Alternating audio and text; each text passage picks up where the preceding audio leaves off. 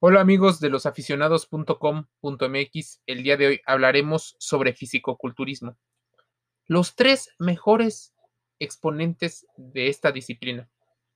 Resulta muy difícil armar una de las listas de los mejores fisicoculturistas de la historia. Es por ello que optamos por elegir tres.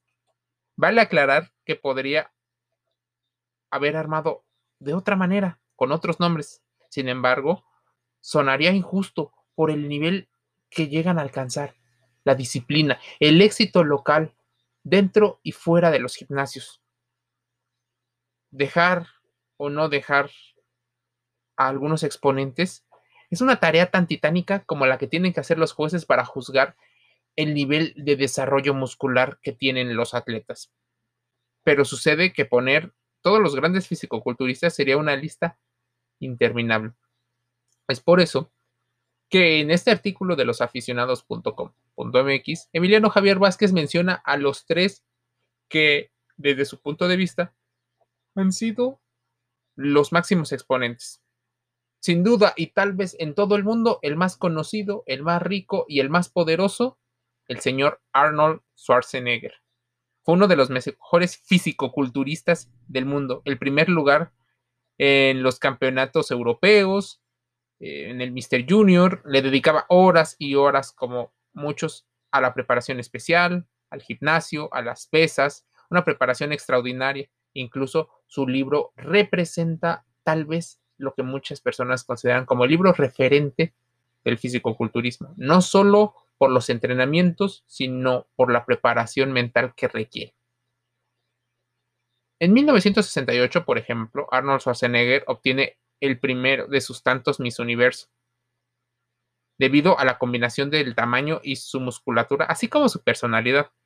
Pasó de ser la estrella del fisicoculturismo y ganar seis Mister Olympia de manera consecutiva entre el 70 y el 75, que después pasó al cine y del cine pasó a ser empresario, de empresario a gobernador del estado de California en los Estados Unidos.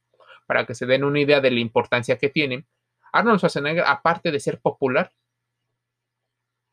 gobernó a uno de los estados más poderosos, que si California fuera un país, sería tal vez uno de los 10 más ricos de todo el mundo. Es impresionante lo que logra Arnold Schwarzenegger con la mentalidad que llega a tener. Otro gran exponente, Ronnie Coleman, pasó de ser considerado como uno de los mejores fisicoculturistas de la historia, pues en 1900 98 su primer título de Mister Olympia. ostenta 26 títulos de fisicoculturismo. Ha marcado una época dorada. Su 1,80 y sus 130 kilogramos fueron capaces de mover más de 800 kilos en press de pierna. Récords, muchos de ellos tienen varios. Ahora, empecemos a pensar las consecuencias que tiene llevar tu cuerpo al máximo rendimiento posible. Tal vez Ronnie es uno de los que ha llevado su cuerpo al límite. Su masa muscular ya pudo haber salido de control y las articulaciones tienen problemas. Él sigue entrenando, pero ya no para competir. Se convirtió en uno de los más ricos fisicoculturistas y en uno de los más populares. Larry Scott, por ejemplo, denominado The Legend, está dentro de los mejores fisicoculturistas. Ganó dos primeras ediciones del Mister Olympia. Y bueno, el Mister América, Mister Universo. Vale aclarar que Larry Scott lo criticaron por su aspecto ya que era demasiado estrecho de hombros. Sin embargo, Larry se dedicó a entrenar para callar esas críticas. Además, mejoró tanto sus brazos que terminaron siendo grandes como el de los mejores fisicoculturistas.